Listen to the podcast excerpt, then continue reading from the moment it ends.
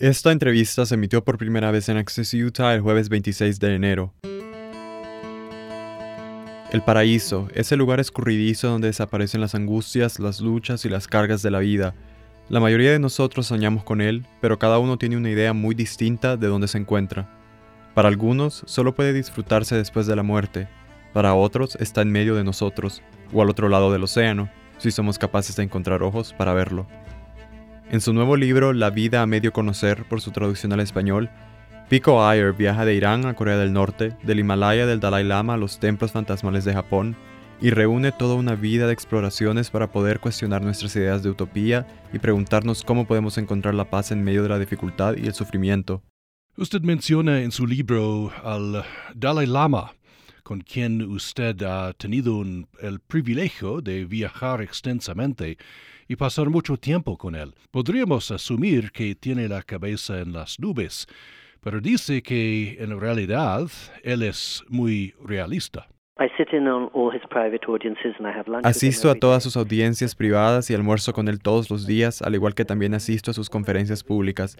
Y una cosa que siempre me impresiona cuando viajo con él es que en casi todas las conferencias públicas alguien levanta la mano y le pregunta con gran sinceridad, Su Santidad, ¿Qué hace usted cuando realmente sueña con resolver la crisis medioambiental y traer la paz a Oriente Medio y lograr una mejor armonía con su familia cuando simplemente no funciona?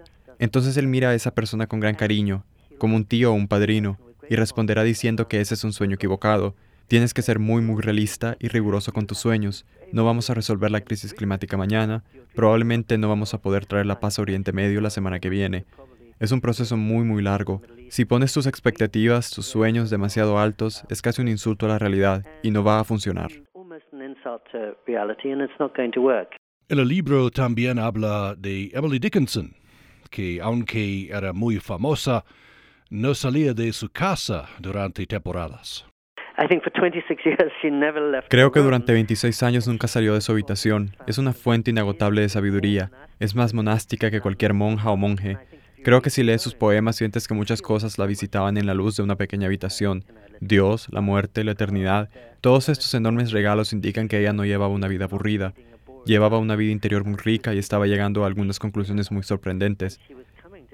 Paso mucho tiempo con monjes, monjes católicos, monjes budistas, todo tipo de monjes, y muchos de ellos acudieron a Emily Dickinson en busca de sabiduría precisamente porque ella se sintió inmóvil durante tanto tiempo, que vio cosas que la mayoría de nosotros nunca vemos porque llevamos una vida apresurada. Um, Usted se pregunta, y cito, si este anhelo de un mundo ideal no será una especie de maldición, incluso una herejía. ¿Cómo se resuelve esto?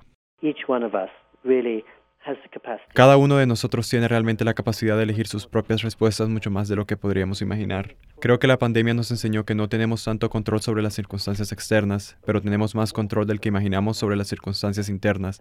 Así que ahí es donde encuentro posibilidades, ahí es donde siento que en cualquier momento podemos hacer una vida mejor. Para escuchar la entrevista completa en inglés, visite upr.org. Para Utah Public Radio, soy Manuel Girón.